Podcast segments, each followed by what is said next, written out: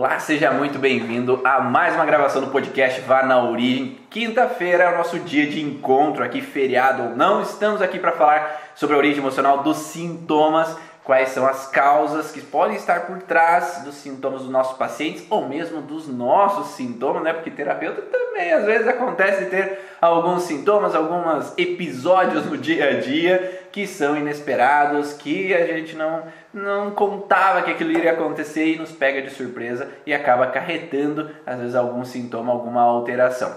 E hoje, especialmente, vamos falar sobre a mitomania aquela vontade de mudar um pouco a história, de contar uma outra verdade sobre os fatos e para que as pessoas possam ali se convencer daquilo que eu acredito, daquilo que eu proponho, daquilo que eu acho que elas têm que saber. Então, espera aí que nós vamos falar um pouco mais a fundo quais são as origens, quais podem ser os fatores que podem desencadear essa mitomania.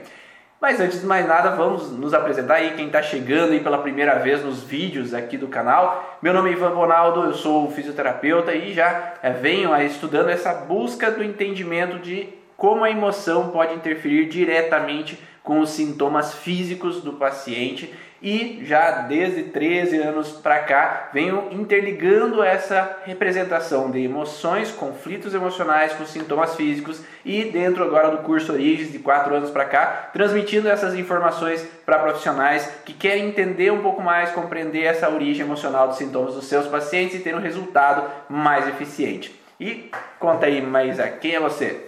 Eu sou fisioterapeuta, há quatro anos, quatro anos e meio já estou trabalhando também dentro das terapias, sou aluna do Ivan no curso Origens e realmente com esse conhecimento a gente consegue abranger mais questões, ter mais conhecimento e um resultado mais positivo, mais pontual também para que esses incômodos dos nossos pacientes e bem como disse o Ivan, os nossos também, que somos pessoas, também temos as nossas surpresas aí no dia a dia também nos conhecemos melhor, somos pessoas com mais qualidade de vida e é isso aí que a gente busca. Olá, Beatriz, Lívia, Dani, Cris, sejam bem-vindas. Então, ah, Lívia, ajuda aí. Coloca aí tema da live mitomania. Vamos falar sobre isso hoje.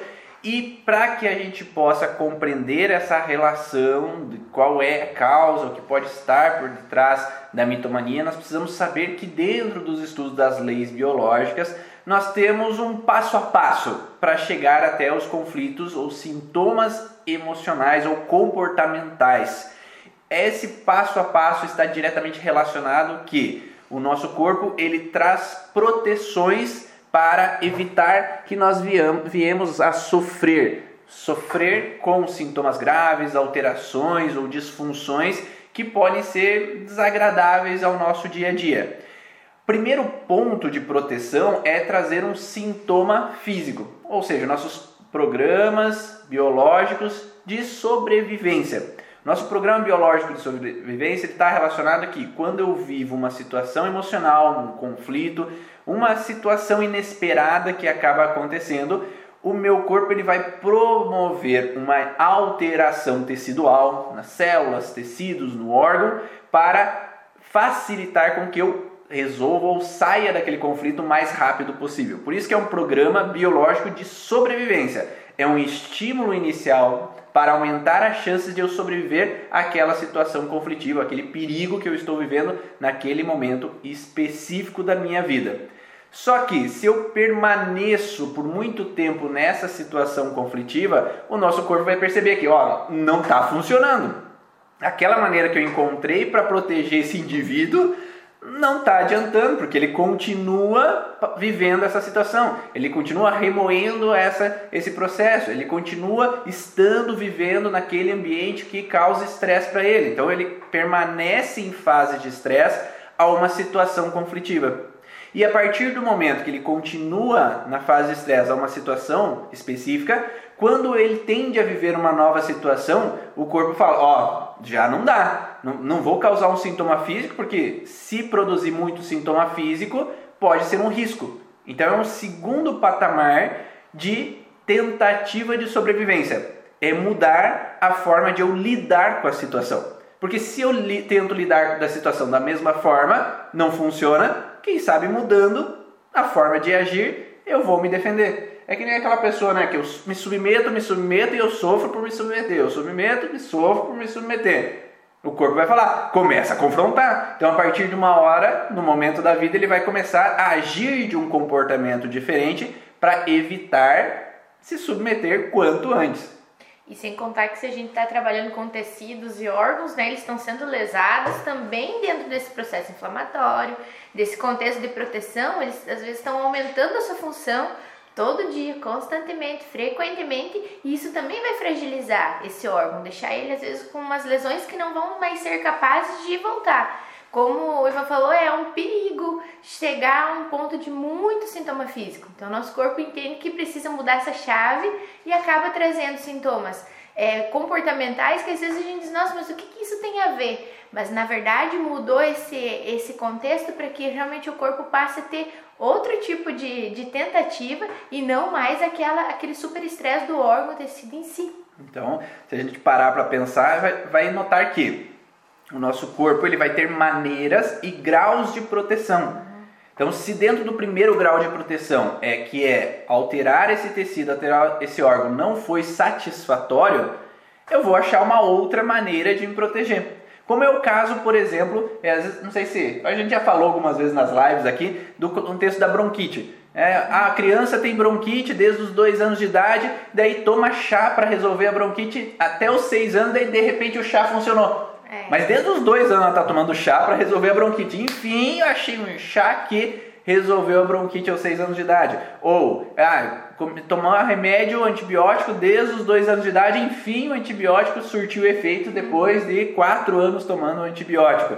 Então, ah, aos seis anos a criança parou de ter a bronquite. Ah, não, é normal, até os seis anos, daí aos seis anos geralmente ela não tem mais a bronquite. Mas não é bem assim. O corpo ele muda o patamar de informação. Então ele está no limiar de informação físico, sem, sensorial, né? Eu sentir físico, o conectar com o corpo é conectar com as sensações, os sintomas físicos.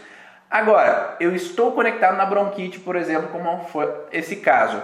Só que eu estou continuamente vivendo aquela situação, continuamente vivendo aquela situação, continuamente vivendo aquela situação emocional de não ser capaz de dissuadir, de haver brigas e discussões no ambiente familiar que eu não concordo, não aceito, não gosto de ver meu pai e minha mãe brigando, ou eu não consigo dissuadir porque as pessoas me impõem de uma forma alterando a voz e eu não consigo me defender, ou estou no ambiente hostil às vezes eu fico na casa da Tata e lá na casa da Tata tem outras crianças que ficam gritando, brigando e eu não gosto de, dessa situação. Então aquela criança ela vive calada nessa incapacidade de poder dissuadir, confrontar aquela situação que ela está vivendo naquele momento. Então esse sintoma ele se torna recorrente nesse momento.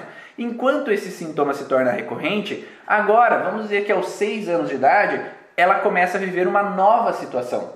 Ah, o pai e a mãe é, se separaram, mas surgiu um, um padrasto, surgiu uma, surgiu uma madrasta, e ali aquela madrasta representou também uma ameaça. O padrasto representou uma ameaça. Ou aquela criança começou a ir para aula e dentro do colégio ela começa a se sentir ameaçada naquele ambiente. Ela está é, ali num ambiente com outras crianças que mordem, que apertam, que empurram, ou a professora altera a voz em alguns momentos, às vezes nem é com ela, é com as outras crianças, mas ela está vivendo um ambiente hostil novamente. Então, esse ambiente hostil, eu estou num conflito contínuo ali, né? Porque eu ainda me frustro com a minha mãe, com meu pai, e ao mesmo tempo eu estou no segundo conflito agora, numa segunda vivência ao mesmo tempo.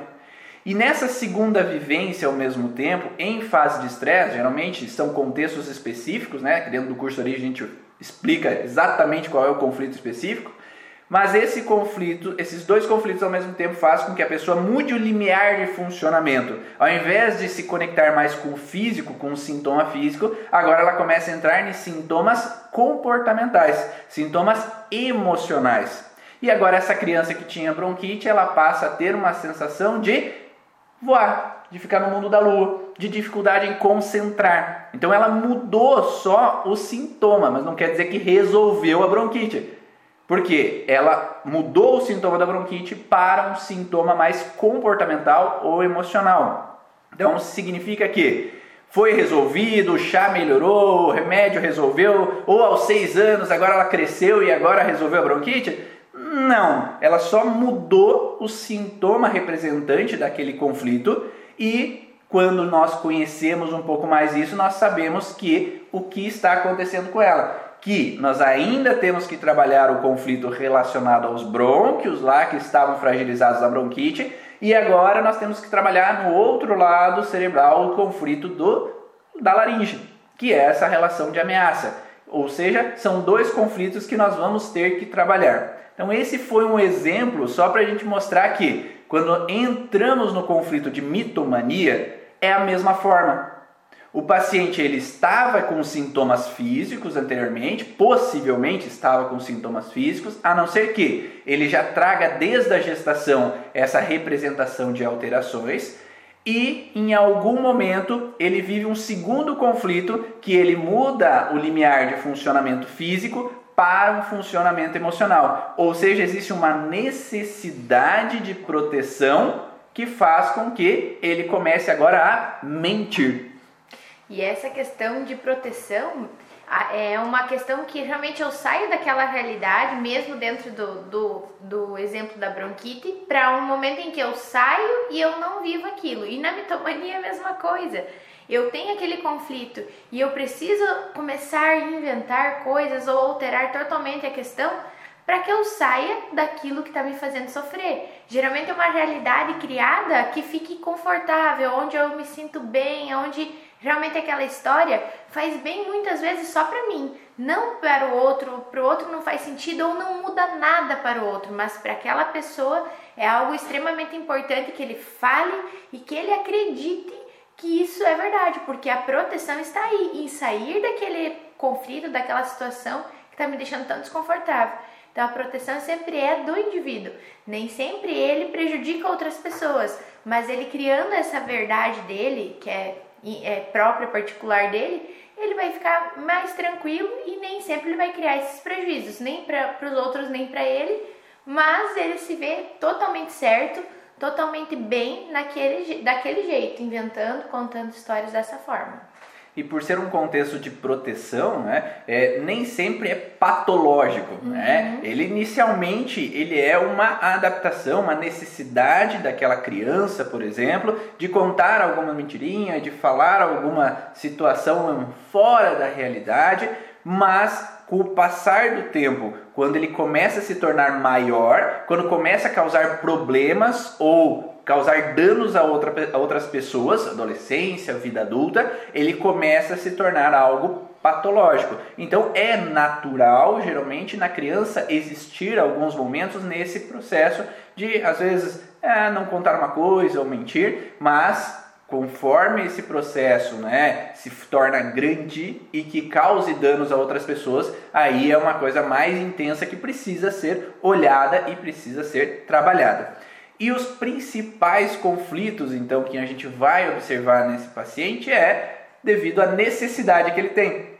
Então, uma pessoa começa a entrar no contexto de contar uma inverdade, falar uma coisa diferente do que é real, como uma proteção muitas vezes. Por que uma proteção? Mas por que uma pessoa será que vai ah, começar a mentir para se proteger? Será que tem algum objetivo? quando a gente fala assim, pensa, nossa, mas tem motivo ou razão de, de estar mentindo? E quando a gente olha por esse lado, realmente fica mais tranquilo. Porque se uma pessoa, por exemplo, um dia passou por uma situação onde ele foi. É, ele teve que sair daquele padrão, ele teve que não estar num local confortável, não pôde ter a sua identidade, né, a sua respeitada, em algum momento talvez aquilo que ele fez não foi aceito.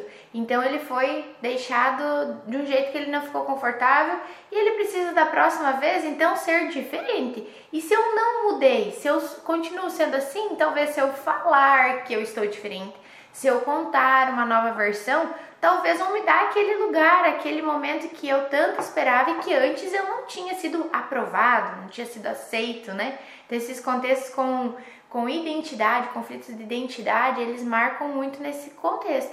Se eu não posso ser isto, porque eu não sou aceita, porque alguém não aprovou, porque alguém não gostou da minha atitude ou da minha do meu comportamento, então eu vou começar a contar coisas ou me colocar de uma forma que não é totalmente a verdade, mas que talvez aquela pessoa comece a me olhar com outros olhos e enfim, eu já conquiste isso. Às vezes por medo de perder de novo ou por ter a condição de, de eu não quero que isso aconteça. É muito ruim quando o outro perdeu aquela identidade, aquele lugar, então eu não quero passar por aquilo. Eu vou passar a ser diferente, contar uma história contar uma versão que enfim as pessoas vão gostar e daí eu fico tranquilo, confortável no meu lugarzinho. E se a gente começar a analisar esse contexto de identidade, que é eu ter o meu lugar, eu ter o meu espaço, ter quem sou eu, né? Quem sou eu dentro dessa família? Quem sou eu dentro do meu emprego? Quem sou eu dentro do casamento? Quem sou eu perante aos meus pais? Essa identidade é a representação de quem eu me considero. Quem sou eu perante a as outras pessoas que me rondam dentro do meu território. E como nós vivemos num mundo ambiente social, né, com interações com outras pessoas, a necessidade de ter o meu espaço dentro de um grupo faz com que eu sobreviva. Uhum. Então, se eu estou sozinho, eu tenho mais chance biologicamente de ser atacado, de viver algum perigo ou que não tenho com quem me dê suporte ou que me proteja.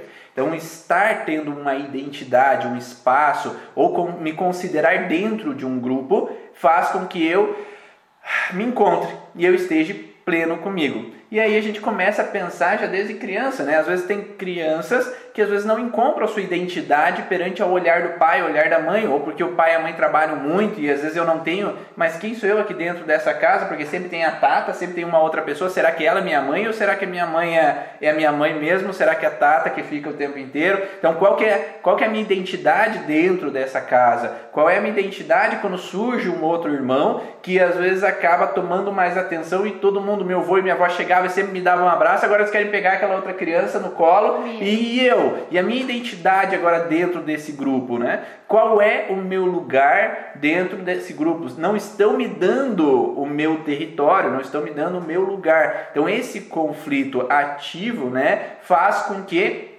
eu não tenha meu espaço no grupo. E se eu não tenho meu espaço no grupo, o que, que eu posso fazer para adquirir um espaço no grupo?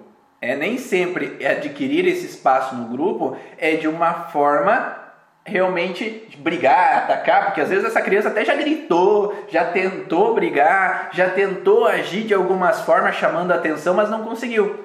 Então, talvez se eu colocar alguma outra informação, colocar uma culpa para aquele bebê que está tá lá chorando, que ele que quebrou a tal coisa, ou falar uma outra coisa que ah, eu, eu começo a chorar ou fingir que eu estou chorando olhando no espelho para treinar, para quando chorar ali para minha mãe convencer minha mãe de que eu estou precisando da atenção dela. Então talvez eu possa criar inconscientemente ou instintivamente uma reação para que eu possa ter esse território de volta para mim. Então, Às vezes essa questão de identidade também se confunde um pouco com importância, né? Então, onde que eu sou importante aqui? Que, de que forma que eu posso ser melhor para que essas pessoas me olhem de forma diferente? Então, eu tenho que ser mais importante, eu tenho que me colocar de uma forma um pouco mais visível ou nessa nessa questão do que é certo e do que é errado. Às vezes a gente tem é, questões que ah, aquela, aquela tata lá reclama da criança, a criança reclama da tata. Você vai saber quem é que está realmente falando a verdade. E às vezes realmente aquela necessidade da criança de querer a mãe de volta, de ter ela em casa em vez da tata, acaba colocando ela numa condição de que eu preciso mostrar para minha mãe que eu preciso dela aqui dentro.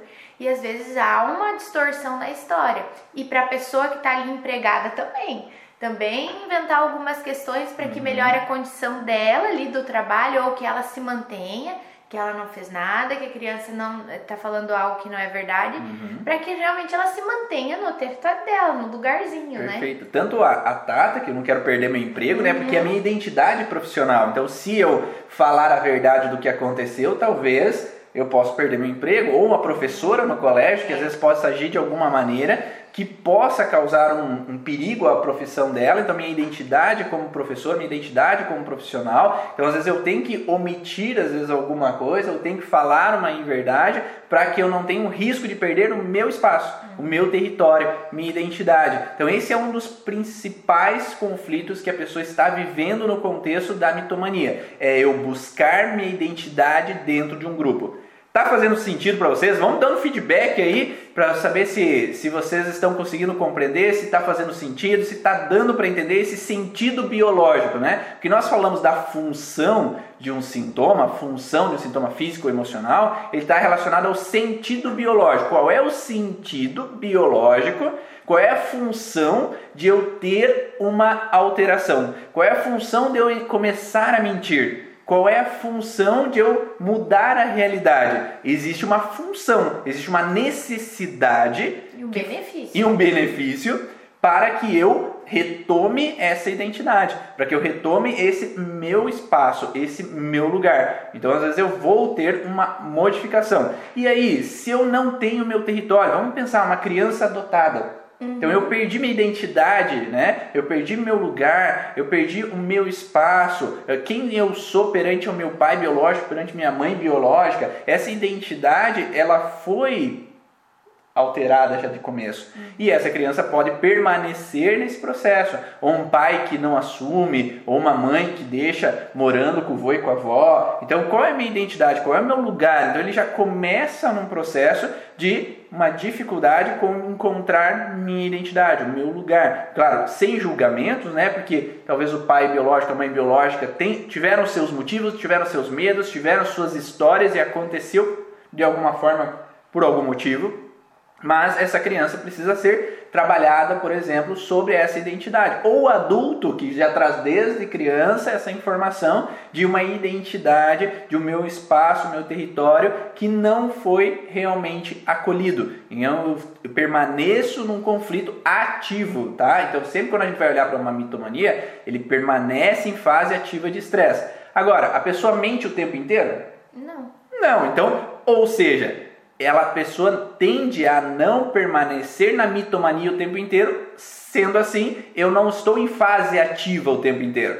Na hora que eu tenho risco de perder meu território, eu entro nesse limiar de funcionamento para que eu mantenha meu território comigo. Uhum. Seja porque eu pisei na bola, errei, é, investi dinheiro onde não devia, perdi tudo e se eu contar para minha esposa, ela vai embora e vai me deixar e eu vou perder meus filhos, então eu vou perder minha identidade como pai, uma identidade como esposo. Então, se eu contar, eu vou sofrer as consequências, eu vou perder minha identidade. Então, esse medo de não ter minha identidade também afeta esse contexto. Da mesma forma, às vezes uma mulher, ah, sei lá, vamos dar um exemplo que eu já tive de pacientes que é, comprava demais. Então ela tinha um outro conflito que fazia com que ela tinha uma compulsão por compras e ela não podia contar para o marido porque o marido ia brigar com ela. Então, será que eu posso perder minha identidade como esposa? Então é melhor eu mentir do que falar. Ou com os pacientes, por exemplo, que engravidam antes do casamento.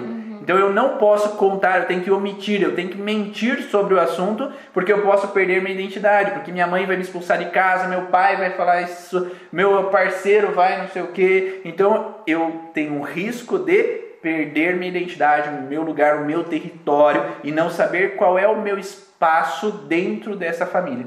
geralmente dentro desse instinto, né, Ivan, não é uma mentirinha que vai prejudicar alguém, como por exemplo, eu esconder que engravidei fora das normas, que não é certo, talvez não prejudique ali naquele momento, só me salve por esse momento. Sim. Então talvez eu primeiro preciso casar, depois eu conto, viu? Na verdade eu já tô três meses, quatro meses. Aí tá tudo bem, talvez para essa pessoa, né? Conforme a percepção, conforme a história que essa pessoa vem, ela vai criar. Como ela não mente o tempo todo, tem pessoas que têm um assunto, tem uma área da vida dela que ela costuma manipular, outras não totalmente transparente e realmente coloca toda a verdade. Em algumas áreas, daí sim, acontecem esses pontos diferentes, essas alterações, ou total inversão da história, porque naquele local, naquela área da vida dela é o problema.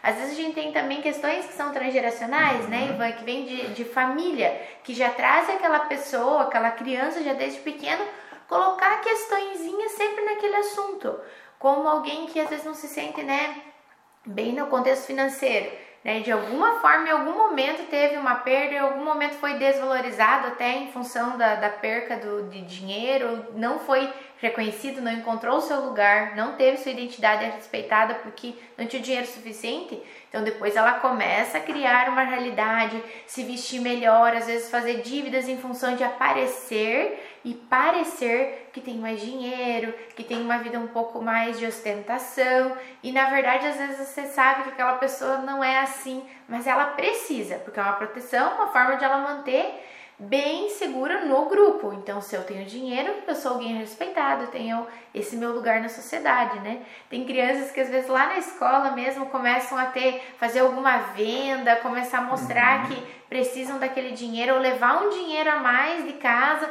só para mostrar, depois até devolve, mas que a mãe deu aquele dinheiro para ele porque tem muito. E às vezes a necessidade deles é só se afirmar mesmo, dizer para aquele grupo, ó, eu tenho dinheiro, eu sou merecedor de estar aqui, vocês podem me dar meu lugar. E a história vem de antes, e não simplesmente aquilo, nossa, os pais dizem, eu não ensinei isso para eles, eu não uhum. faço isso em casa. Nem sempre aquilo ali está sendo tão vivido, mas tem uma historinha e sempre ser ativo tem um problema ainda acontecendo. Como nós falamos, sempre há um, algo pendente. Algo pendente, seja no transgeracional, algo pendente da vivência dessa pessoa, né, seja gestação, começo da vida, mas alguma coisa está lá deixando uma marca para que esse sintoma emocional apareça, né, esse comportamento apareça. E aí, tendo essa dificuldade em encontrar minha identidade, às vezes tem pessoas que buscam a identidade através do poder. Uhum. Porque se eu tenho poder, as pessoas vão me amar, eu vou ter minha identidade, eu vou ter meu lugar. Se eu tiver uma grande empresa, as pessoas vão me respeitar, eu vou ter minha identidade, porque às vezes eu nunca tive minha identidade, as pessoas nunca me respeitaram, as pessoas sempre me jogaram para baixo. Então, talvez se eu encontrar esse poder, eu posso ter a minha identidade. E aí eu posso, para alcançar esse poder, omitir coisas, falar em verdades, colocar outras informações que possam fazer com que eu garanta o poder. Uhum. Então, sempre com a necessidade de chegar ao meu objetivo de encontrar minha identidade, encontrar o meu lugar, encontrar meu território ali que eu me sinta confortável. E Falamos então do conflito de identidade, mas existe um outro conflito que tem que estar em fase de estresse também simultaneamente ao conflito de identidade, que é o conflito de brônquio. Então, o conflito de identidade geralmente vai estar relacionado com o reto do intestino, na parte ectodérmica, e associado a isso tem um conflito de brônquios, que é um conflito de ameaça no meu território. Então eu tenho uma dificuldade em encontrar minha identidade e eu me sinto ameaçado ao mesmo tempo. Né? Então, às vezes a gente pode ver até no mundo animal. É, um exemplo é o Rei Leão, né? É legal, né? o Rei Leão, o tio lá do, do Simba, é o que, que ele faz? Ele mente, não é? Ele mente porque ele não tem o território dele, não tem a identidade dele. Então eu não sou o rei leão. Eu não tenho uma identidade aqui dentro desse grupo. Eu sou excluído. E aí eu tento confrontar e dissuadir e eu tenho que me submeter. Eu não posso dissuadir. E se eu não posso dissuadir, eu tenho que me calar. Uhum. Então eu tenho um conflito de brônquios, que eu não posso dissuadir e conquistar um território, e ao mesmo tempo eu não sei quem eu sou dentro desse grupo. Então eu tenho um duplo conflito ao mesmo tempo. Então talvez para eu conquistar o ter território eu tenho que mentir. Porque mentir faz com que eu manipule ou faça alguma coisa para que eu seja olhado, ou que as pessoas me reconheçam, ou que eu adquira a minha identidade dentro de um, de um grupo. E geralmente a, a, gente vê essa questão de eles serem melhores, mas às vezes a, a pessoa pode até inventar uma doença, pode uhum. inventar até uma necessidade financeira para que ele seja acolhido. É, às vezes uma necessidade que ele tinha lá de, de ser olhado dessa forma como vítima também, pode ser uma necessidade dele se diminuir ao ponto de que alguém vai me ajudar, alguém vai vir, vai me, me escolher para estar perto, alguém vai querer sempre me apoiar, me proteger. Então, também conforme a necessidade dele, nem sempre ele vai querer se mostrar muito grande, muito forte. Às vezes a mentira vem nessa diminuição para que realmente eu tenha alguém maior para cuidar de mim, que o, a, a identidade ou a questão de não poder dissuadir ou a, a, a dificuldade de ter esse território às vezes veio nessa condição e não de querer ser o maior ou o mais grandioso, né? E às vezes a gente quer se diminuir também, mentindo, se fazendo de vítima uhum. para ficar bem também, né? Perfeito. E quantos, às vezes, idosos, às vezes que não têm identidade, porque meus filhos não estão aqui, meus filhos não me dão atenção, eu não tenho as pessoas aqui perto de mim, que às vezes, ao estar doente, é uma vantagem. Isso. Porque agora eles vêm me ver. Agora eles vêm aqui me dar oi. Agora eles vêm aqui pedir como eu estou. Então eu, eu readquiri minha identidade. Mas eu estou sempre no perigo de perder minha identidade de novo. Uhum. Então eu posso, às vezes, consciente ou inconscientemente, ou colocar um sintoma, mostrar um sintoma, falar de uma dor, falar de alguma ação, incômodo, que faz com que eu possa ter uma identidade de novo dentro do grupo, dentro desse ambiente familiar. Então nós falamos do contexto então de crise de identidade, então eu não ter meu lugar, mas também de dissuadir, né? É como se eu tivesse que confrontar e mostrar que eu tenho o meu espaço. E por isso que algumas pessoas dentro da mitomania, né, os mitômanos, eles podem tanto agir de uma forma expansiva, né? então eu vou dissuadir. O que é dissuadir? Eu vou falar mesmo, eu vou dar discurso, eu vou falar e mesmo que eu fale mentira, as pessoas vão acreditar que é uma verdade, porque eu tô mais é falando, né? Porque eu vou dissuadir. Isso é brônquios, né? Então eu vou dissuadir, fazer com que as pessoas se convençam daquilo que eu estou falando, por mais que não seja uma verdade. Então eu vou começar a falar, falar, falar, falar, falar, e se não for verdade, eu tenho que convencer as pessoas de que é uhum. para que aí elas me aceitem. Então, quantas pessoas às vezes não dão discurso e falam algo que é uma inverdade? O Instagram é uma base, né? Então, quantos discursam uma inverdade de vida? Então, a vida não está bem, a vida está um lixo, mas naquele momento da telinha, eu tô assim, ah, olá, tudo bem, pessoal? Às vezes as coisas estão melhores ali naquele momentinho, mas é porque eu tenho que mostrar uma realidade para ser aceito. E aceito tem a ver com curtidas. Né? Se alguém manda uma mensagem, se alguém curte o meu vídeo, se alguém ele mandou, às vezes, ah, um coraçãozinho. Então é. Você... Ih, nós não estamos recebendo coraçãozinho. Eu acho que vão ter que começar a mentir também aqui. É. Tá? Ih, gente, curta aí, né? Coloca um coraçãozinho aí pra gente. Então, esse contexto de buscar uma, uma forma de convencer as pessoas. Isso é, é dissuadir. Estou falando, estou expressando algo. Tem aquele filme A Vida Bela, né? Que também mostra muito como essa questão da, da mitomania ou das, das invenções não são tão mal para a pessoa, porque muitas vezes aquela realidade é muito melhor do que aquela que você está vivendo. Nesse filme é uma história real, né? Do pai que leva, acaba levando para proteger o filho lá no campo de guerra e ele precisa mostrar para o filho que aquilo é tudo um jogo, que não é a guerra, que ninguém está morrendo, que não tem esse problema, que eles estão num jogo que eles precisam ganhar. E ganhar para o pai, ele sabe, né, que é se manter vivo e manter esse filho escondido. Então, o jogo para o filho, a verdade que ele conta para o filho é que ele precisa ficar quietinho. Quando chegar a pessoa lá, ele precisa se esconder. Então, dentro da realidade dele, ele achou um jeito de deixar o filho com essa imaginação de uma forma muito mais leve do que realmente estava se vivendo. Né? Então, até tem momentos em que a pessoa vem e fala em outra língua e ele traduz tudo diferente para o filho, que eles estão na, no topo, do, eles estão ganhando, que eles estão com mais pontuação. E o filho fica animado e continua se protegendo. Né? Então, é uma sensação de proteção total ali, se você observar, para que esse pai se, fique mais seguro, mesmo com muito medo, com ameaça no território, não podendo dissuadir, porque ele não pode mudar aquela realidade falando, gritando com alguém. Então ele só precisa manipular aquela realidade para que o filho fique seguro. Então, nem sempre isso vai ser algo tão ruim. A gente precisa ver o que, que é que aquela pessoa está vivendo e o porquê, qual a necessidade dele estar inventando ou alterando tanto. Porque quando começa a ter um prejuízo para a própria pessoa ou para outros que vão observar isso, é o momento do tratamento, é quando se torna patológico, é quando é realmente um problema. Também, quando a gente fala das crianças, tem uma fase que eles nem falam por conflito, né, Ivan? A questão da dificuldade de ver o que é imaginação uhum. e o que é uhum. verdade. Então, nossa, ele inventa história, mas não, não necessariamente ele está nesse conflito. Nossa, ele está vivendo algo, por isso que ele está falando dos dragões, por isso que ele está falando das uhum. bruxas. Uhum. Às vezes isso é coisa que ele realmente não distinguiu ainda.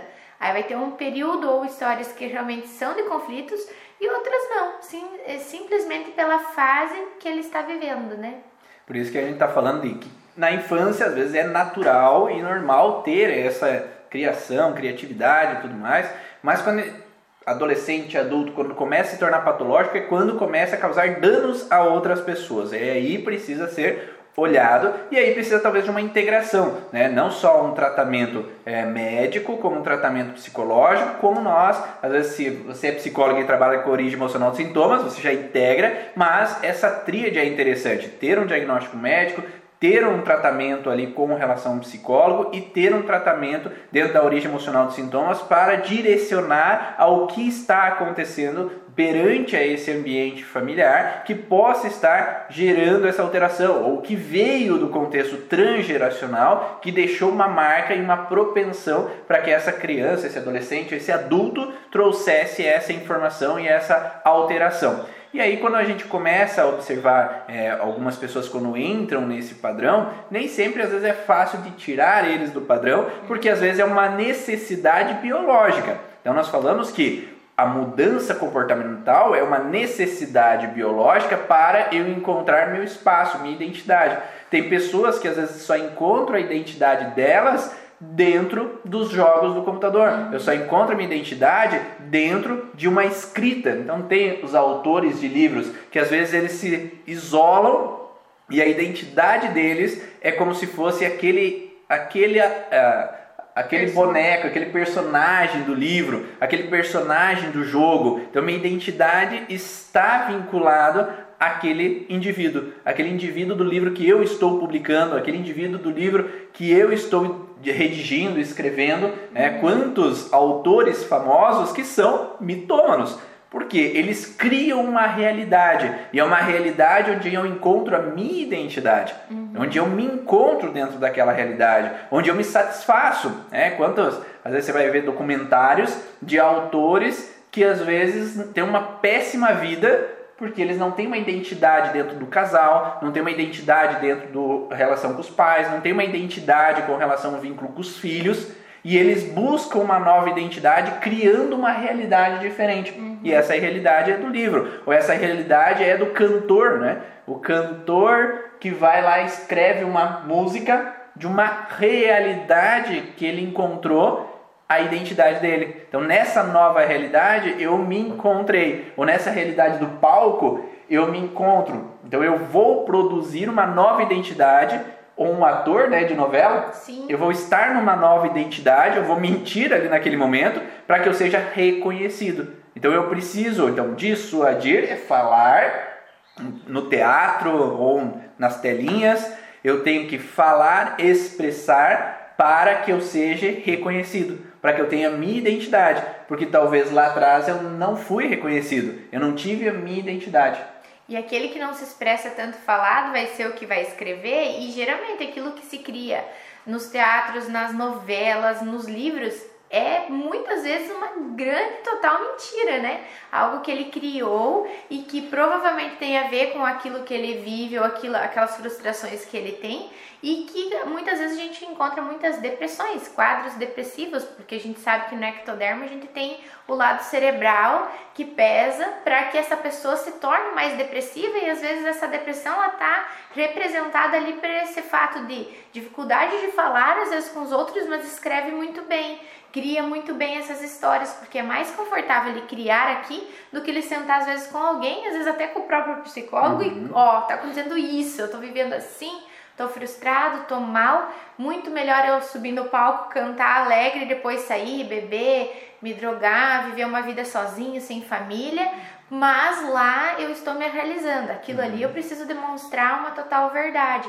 Então, às vezes, aquilo que a pessoa está realmente representando, ela tem uma necessidade de fazer e não necessariamente aquilo que ela vive de verdade. A gente vai olhar como uma mentira, sim, porque é uma criação, mas sempre vai ser uma adaptação biológica, algo necessário para que naquele momento a pessoa fique bem ou se salve realmente de alguma coisa pior, de um sintoma pior que leve ele às vezes à morte ou alguns outros pensamentos difíceis aí. Por isso que a gente falou que existe o patológico que vai causar danos, mas a gente sabe que a pessoa que vai escrever um livro, a pessoa que vai produzir alguma realidade, né, o Senhor dos Anéis, o Harry Potter, é uma pessoa que vai criar uma nova realidade, uma nova realidade que pode ser aceitável por mim, porque aquela realidade que eu estou vivendo às vezes não é uma realidade satisfatória, não é uma realidade que eu estou à vontade, mas ele não está causando dano a outras pessoas. Né? Então não é algo patológico que causa uma lesão, um dano, um problema a outras pessoas. Nesse momento até dá entretenimento para nós, para que nós vamos assistir, que nós vamos visualizar, mas é um problema quando essa introspecção, por exemplo, que a pessoa possa ter, então ela pode adentrar a uma nova identidade, um novo grupo que pode fazer mal a ela. Então imagine um adolescente que não tem identidade em casa, porque sempre que eu vou para a sala, os pais estão sempre brigando, discutindo, ou estão sempre reclamando, só faço besteira, nunca tá bom o suficiente. Será que é bom estar ali? Eu não tenho minha identidade em casa. Então, sempre dissuadindo, eu tenho que ficar quieto. Estão brigando comigo, conflito de brônquio. Estão brigando comigo, eu não tenho que ficar quieto. E aí eu não encontro minha identidade dentro desse grupo, não tenho meu espaço. Então, eu vou lá no computador, assim eu fico conversando com meus amigos e eu crio uma realidade que é confortável. É uma realidade satisfatória. Lembrando, é um sentido biológico de sobrevivência. Sobreviver dentro de casa é sair da realidade. Porque se eu tenho que permanecer nessa casa, como é que eu vou permanecer sempre sendo xingado, brigando comigo, as pessoas me criticando? Eu não, não é satisfatório. Então o corpo ele vai tentar buscar uma alternativa de sobrevivência. E essa alternativa de sobrevivência pode ser, não é exclusivamente toda pessoa vai agir da mesma forma. Cada pessoa tem um, um objetivo em, dentro dela que vai levar ela para um sentido. Mas uma das possibilidades é buscar uma nova identidade, um novo grupo para que eu me sinta, sinta satisfeito. E aí eu vou buscar uma realidade artificial, às vezes que é no computador, ou eu vou buscar uma realidade nas drogas, porque eu vou encontrar uma identidade num grupo de amigos que fumam. Uhum. Eu vou uhum. buscar minha identidade dentro de um grupo de amigos que jogam futebol. Eu vou buscar minha identidade dentro de um grupo de amigos que às vezes não são legais. Né? E aí eu vou entrar numa necessidade de encontrar minha identidade, mas eu vou precisar mentir para permanecer nessa nova identidade que é mais satisfatória do que a identidade anterior. Porque se a identidade de casa fosse satisfatória, eu não preciso ir para fora. Uhum. Né? Se em casa eu estou bem, eu tenho meu espaço, eu me sinto acolhido como filho, eu me sinto satisfeito com a posição que eu estou, por que, que eu vou começar a mentir? Não faz sentido. E muitas vezes, se eu adquiro um novo grupo, lá eu sou aceito por um comportamento que não é muito bem visto, como que eu vou chegar em casa e dizer, olha mãe, então agora eu tô gostando daquele grupo lá, tô gostando de ir lá e fumar, tô gostando de ir lá e roubar. Então ele acaba tendo, criando essa outra, essa outra realidade que não vai ser talvez aceita pelos de casa, uhum. pelo aquele grupo lá da, da escola, pela aquela, pelos professores, pelo aquele grupo que ele vinha de origem. Então ele vai ter o contexto de sair do grupo que aquele não é aceito, onde ele é aceito, não é aceito para os de fora. Então vai criar uma, uma condição, uma teia aí de, de mentiras que realmente às vezes se você for olhar só para o contexto, ah, o problema desse adolescente é as drogas, e você olha só para isso, talvez ele tenha dificuldade até de sair desse contexto porque ele não pode voltar para aquele, aquele ambiente de casa, ele não pode ter a, a real verdade de viver de novo daquela forma.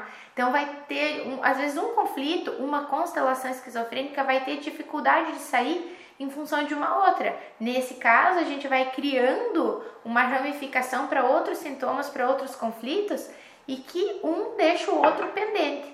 Né? Então a gente precisa olhar o que, que é que veio primeiro ou o que, que é que está pesando mais para ir aliviando e realmente tirar aquilo que a gente imagina que é um problema, não é um problema real de conflito para aquela pessoa, para aquele indivíduo. Então, nem sempre aquilo que a gente observa também é uma total verdade do que a pessoa vive. Precisamos olhar sempre como um todo, né? O indivíduo como um todo. E aí, me conta aí, tá dando para entender? Tá fazendo sentido esse sentido biológico? Tá fazendo sentido por que, que uma pessoa às vezes traz a necessidade de mentir, criar uma nova realidade, sentir aceita no grupo? Conta aí pra gente se, se essas informações já te tocaram. Ou eu acho que muita gente aí já começou a viajar em alguns pacientes, já começou a pensar um monte de informações e conectar com seus pacientes. Conta aí pra gente se, se isso aconteceu com você também, pra gente saber. E é, vamos falar o seguinte: aproveita aí o feriadão hoje se você tem filhos, vai lá, assiste o Rei Leão, vai lá ver o Scar, vê a, a mitomania dele e veja se tem sentido essa identidade, esse não ter uma identidade, junto com uma sensação de não poder dissuadir uma situação. Claro que quem está no curso Origens tem aula lá na área de psiquiatria que a gente fala um pouco mais sobre mitomania e especifica exatamente os pontos de alteração que estão relacionados a esse paciente. E depois se você às vezes pode, vai lá, assiste a Vida Bela. Às vezes, ah, tem filhos ali, às vezes talvez nem sempre é tão interessante, mas assiste a Vida Bela que fala então sobre esse contexto nazista e essa necessidade daquele pai de mentir para que o filho sobreviva, para que o filho se mantenha. Então o pai perde a sua identidade, não pode dissuadir, então ele começa então a criar uma nova realidade para salvar esse filho dessa situação, dessa situação que ele está vivendo ali de ameaça iminente, de perigo iminente de vida. Ah, a Dani falou que tem a história do Pi, né? Que é que também cria uma realidade é, fantasiosa ali para sobrevivência também, é que é um menino que é, ele está num barco é, ilhado, né? Ele está no meio do, do nada e ele começa a criar também uma mitomania, uma grande mentira. O nome do filme é A Vida, a vida é, é Bela. A Vida é Bela, o nome do filme. No atendimento é possível reconhecer uma, um mitomaníaco geralmente vai ser encaminhado com esse sentido, né? Às vezes vão falar, né? Os familiares vão falar, os familiares vão comentar, ó, oh, ele está mentindo demais, ou ele está passando por essas situações. Então, geralmente vai ser encaminhado com esse sentido. Mas, às vezes, se você tem tato dentro da sessão, se você já tem experiências, é possível sim o paciente relatar e ele falar algumas coisas que você já pega a Maísa pega assim na expressão facial. A pessoa já na expressão facial, ela, mano, não sei não, isso daí não é uma verdade, né? Isso daí ele está falando, mas não é, não é bem a realidade. Então essa expressão facial, expressão corporal, às vezes elas denunciam em alguns momentos e também você, como entendedor da origem emocional dos sintomas, você sabe os tipos de conflito que o paciente está vivendo. Então, se você sabe os tipos de conflito que ele está vivendo por causa do sintoma físico dele, você perguntando, ah, você viveu alguma situação com relação a, às vezes, um relacionamento extraconjugal e tudo mais, às vezes ele não vai querer falar para você, né? Então, ele vai tender a ser aceito ali naquele momento, ele vai omitir. Então, existe algumas situações que você pode observar durante a sessão que dão a entender esse contexto. Mas, geralmente, a gente só vai tratar aquilo que o paciente vem como demanda. É, então a gente não vai tratar uma coisa que o paciente não quer ser tratada. É, não vai tratar uma questão que a mãe não falou que o filho tem isso. A gente vai tratar isso? Não, eu não sei o que ele tem. Então a gente vai tratar as demandas do paciente geralmente quando ele vem na clínica. E dificilmente se a pessoa já está num contexto desse, ela, ela precisa mentir para se defender. Você acha que ela vai chegar e vai dizer, olha, na verdade eu tô vendo que eu tô mentindo muito.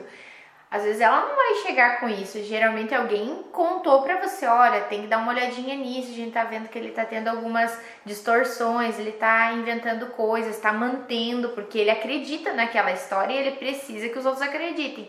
Então é algo que às vezes ele repete, muitas vezes a gente sabe que não é verdade. Geralmente é, esse, essa queixa vem de outra pessoa. Dificilmente a pessoa vai queixar disso, né? Até porque é um benefício, né? Sim. Ali a a Cris falou que tem um outro filme, Sete Minutos Depois da Meia-Noite. Esse eu não conheço. Esse eu não conheço também. Ela disse que é interessante, né? E a Dani fala que é muito mais complexo quando temos a associação da mitomania e a megalomania. Que a megalomania é aquilo de você dar a tua auto performance, ser melhor, ser melhor do que os outros ou ser melhor que você mesmo para reconquistar é algo que você foi desvalorizado, né? E tem muito isso junto. Às vezes eu minto, às vezes eu invento algo para que realmente eu seja aceito, mas dessa forma valorizada. Agora eu me revalorizo com essa história que eu contei. Agora sim eu sou, eu tenho esse lugar e eu ninguém mais vai me desvalorizar, ninguém mais vai me colocar nessa condição.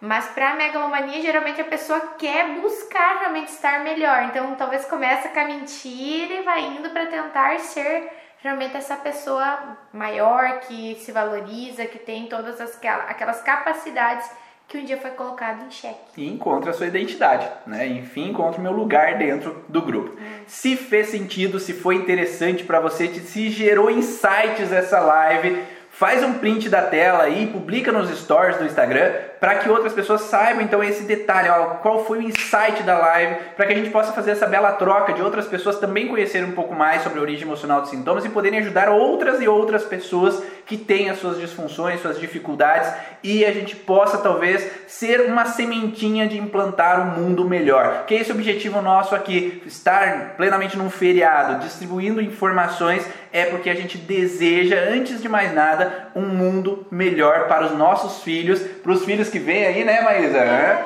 Para que esse mundo possa estar mais pleno, mais harmonioso e a gente ter uma vida melhor. Então, um sorrisinho, né? Faz um print. E um, espero que tenham um ótimo dia hoje todos vocês e aguardo vocês numa próxima live, num outro momento. Um grande abraço. Tchau. Tchau, tchau.